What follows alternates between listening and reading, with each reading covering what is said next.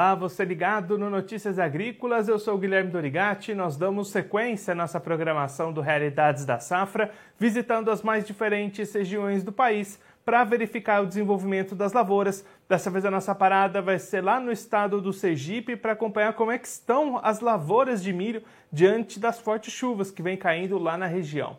Quem vai conversar com a gente sobre esse assunto é o Gleiton Medeiros, ele que é produtor rural lá na região, já está aqui conosco por vídeo. Então seja muito bem-vindo, Gleiton. É sempre um prazer tê-lo aqui no Notícias Agrícolas. Muito bom falar com vocês aí. Obrigado aí pela oportunidade mais uma vez. A gente levar um pouco de informações sobre nosso Sergipe, sobre o Cealba aí para os demais produtores do Brasil aí. Muito bom, um ano abençoado, muita chuva e pedir a Deus que continue assim até o final do ciclo. Gleiton, conta pra gente como é que estão as condições para o milho aí nesse momento. A gente vai, inclusive, passar algumas imagens que você mandou aqui pra gente das lavouras. Tá chovendo bastante aí na região nesses últimos dias, né? Tá, Ricardo, assim a gente fica feliz de ver toda essa chuvarada que veio, que já tem alguns anos que a gente não via. Um mês de um final de mês de maio e começo de mês de junho tão tão chuvoso assim aqui na região. Tivemos alguns problemas na região do sertão aqui, é, que teve um veranico no começo de maio aí, um veranico inclusive severo que atrasou bastante o plantio, acabou tendo até algumas perdas de áreas plantadas aí na região do semiárido. E agora está tendo um outro problema na dificuldade de plantar, por ser uma região com solos aí com 40 a 50% de argila, 35% de argila, e a gente tem uma dificuldade na operação das plantadeiras, dos pulverizadores, dos autopropelidos, para fazer aí tudo, tanto o plantio quanto também a, o manejo, né, os tratos culturais das lavouras que nasceram. Então, quem conseguiu plantar cedo, quem arriscou e plantou no seco, o milho está germinado, está indo muito bem. Infelizmente, vamos ter uma redução de área no semiárido aí, porque infelizmente algumas pessoas não vão conseguir plantar dentro da janela, dentro do zoneamento agrícola que é estabelecido pela Embrapa. Já na região do litoral, graças a Deus, a gente não teve demais problema. Tivemos aí praticamente 600 milímetros de chuva dentro de 30 dias, coisas assim que muito tempo a gente não se via aqui, mas por ser solos ali com 18, 19, 20, 25% no máximo de argila, é um solo que tem até uma boa drenagem e a gente vê que dá aquela chuvarada toda, chega a encharcar algumas áreas da lavoura, como vocês vão ver em algumas fotos aí, mas rapidamente essa água escoa e a planta vem com força total, respondendo muito bem por ter um solo arenoso, respondendo muito bem a questão do, da, da, da areia. A, o nitrogênio responde, é uma alta resposta, né? Então você consegue ter um resultado muito positivo e a planta indo sensacional. Sanidade e doença até agora, graças a Deus, a gente não viu muitos ataques severos de cigarrinha. Estamos vendo alguns ataques grandes aí de lagarta do cartucho em tecnologias que e não estão mais respondendo a resistência à lagarta, a Spodoptera fugipera, mas as demais pragas a gente está vendo que está tendo um controle. Não é que não tenha cigarrinha, que não tenha algumas outras pragas, tem, mas está ainda no modo muito, graças a Deus, no modo muito controlado ainda, principalmente na região do litoral, que está com uma sanidade espetacular, Ricardo. E aí, Gleiton, dentro dessa questão da sanidade que você comentou, né? Esse problema da cigarrinha tem crescido cada vez mais aqui no país, até regiões que não tinham esse problema está começando a ter uma pressão maior. É uma preocupação para o produtor aí da região do Cealba essa pressão chegar de repente aí, o produtor está atento para fazer esse controle preventivo?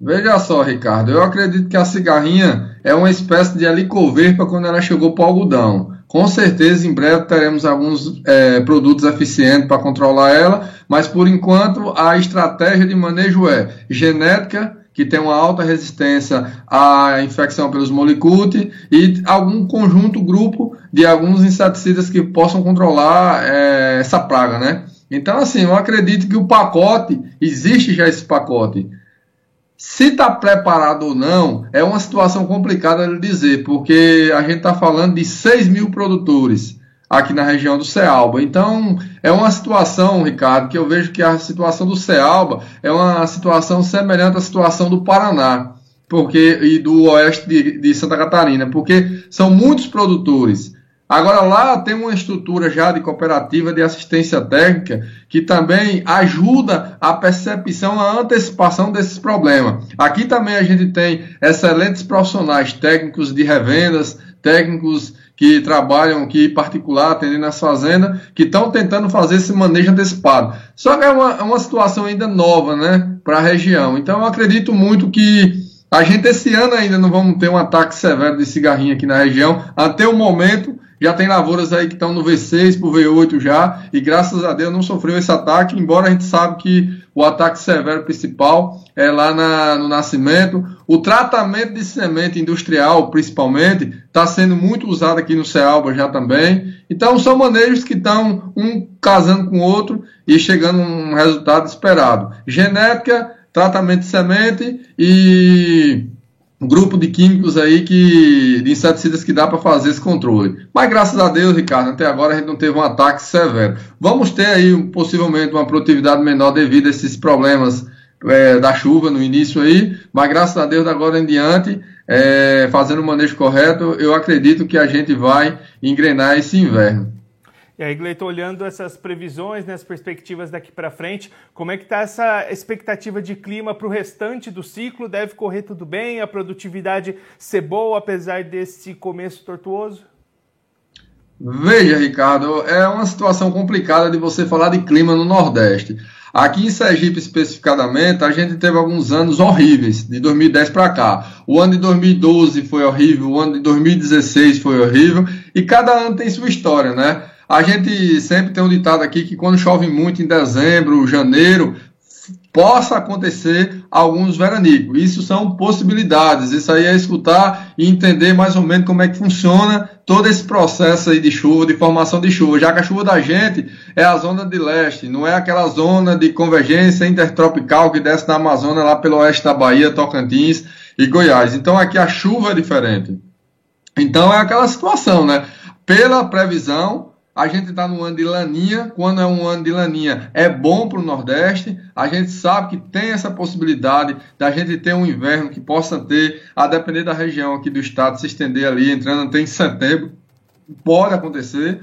Mas é o seguinte, a entrega na mão de Deus e a gente está resumindo esse ano como um ano desafiador. Altos custos de produção, é, muito, assim, a distribuição de chuva começou de uma forma muito irregular, graças a Deus agora se regulou e está chovendo bastante, que para algumas regiões também isso pode vir ser um problema. Para você ter uma noção, tem algumas pessoas tentando fazer a pulverização aqui com alto propelido, que eu fiz visita esses dias, que o alto propelido está literalmente plantado no meio da roça, porque entrou e ficou devido à quantidade de umidade que tem nesse solo. Então, assim, é uma situação esse ano, é um ano desafiador. Eu não acredito que teremos esse recorde de produção esse ano aqui devido a essa série de fatores. Mas eu acredito numa boa produção, inclusive, Ricardo, tendo uma boa qualidade de grão, que é uma coisa que a gente está buscando agora no oeste da Bahia, no Piauí, no Maranhão, e tem algumas peculiaridades da qualidade do grão esse ano que está chamando a atenção. O milho, por exemplo, dando muito milho gessado e outras e outras situações aí que Sergipe eu acredito que não possa vir ter. Por isso que o milho de Sergipe hoje é um dos milhos de melhor qualidade do Brasil. Por causa justamente dessa janela e da secagem que a gente já pega já praticamente o verão, que é ali entre outubro e novembro, e seca 100% natural aqui. Quase nada seca em, em secador aqui, praticamente zero. Tudo natural plantas plantadas aí, variedades semiduro e duro, isso aí tudo influencia que a gente atende principalmente as indústrias aqui que fazem o famoso cuscuz nordestino, que é importante para a nossa região. Olhando justamente para essa questão de mercado, Gleiton, como é que estão as negociações dessa safra? O produtor consegue bons preços, boas oportunidades de fechando negócios? Como é que está a comercialização nesse momento? Veja só, Ricardo, aqui praticamente toda a comercialização de milho no Nordeste, principalmente em Sergipe, acontece no spot, o milho disponível. Então, na verdade, hoje o pouco de milho que ainda tem armazenado em silo bolsa está sendo comercializado na casa de 80 a 82 reais. Preço ainda muito bom. É, tivemos aqui recorde de preço que chegou a 90 reais, 89 reais. Chegou a ouvir alguns negócios ainda sair a 91, 92 reais, negócios esporádicos por causa da qualidade do grão e o fácil carregamento. mas hoje o preço está nessa casa aí, mas estamos praticamente na reta final do milho que tem armazenado em Sergipe. Praticamente a gente acabou-se já a safra todinha que tinha do ano passado, esse milho já foi embora já. Inclusive, é um fato relevante falar para os nossos telespectadores que o milho de Sergipe hoje praticamente mais da sua metade, posso até dizer que 70% está atendendo as indústrias alimentícias. Então, pró a qualidade do milho de Sergipe. Então, Ricardo, eu fico feliz por isso, entendeu? De ver que o produtor sergipano está conseguindo ter um padrão de milho diferenciado Embora a nossa produtividade aqui seja ali entre 7 e 8 toneladas de milho, mas a nossa qualidade está superando as expectativas que a gente possa ter. Então isso aí influencia diretamente no preço do milho final e a gente sabe que a gente está numa localização estratégica, né?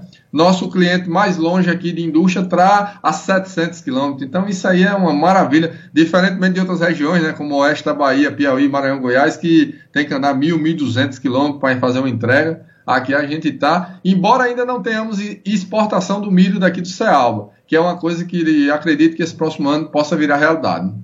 Gleiton, muito obrigado pela sua participação, por ajudar a gente a entender todo esse cenário para as lavouras aí da Cealba. Se você quiser deixar mais algum recado ou destacar mais algum ponto para quem está acompanhando a gente, pode ficar à vontade.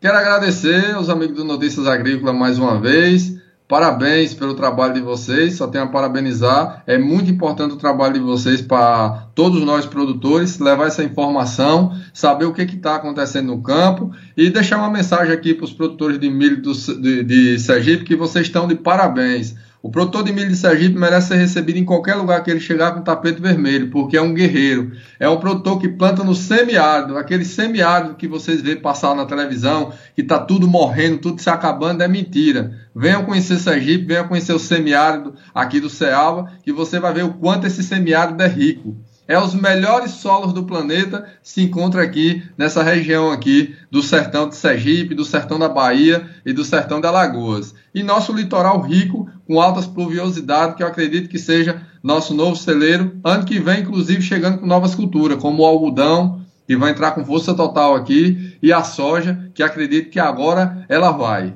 Agora a soja vai, Ricardo, aqui no Cealba. Então vamos em frente, meu irmão. Deus abençoe e Jesus abençoe nossos produtores de alimento do Brasil. Fique com Deus. Um abraço, meu amigo João Batista. E logo, logo em breve veremos aí, conheceremos todo mundo aí pessoalmente em Campinas. Tudo de bom. Cleiton, mais uma vez, muito obrigado. A gente deixa aqui o convite para você voltar mais vezes, a gente continuar acompanhando o desenvolvimento dessas lavouras aí na região. Um abraço, até a próxima. Vamos em frente.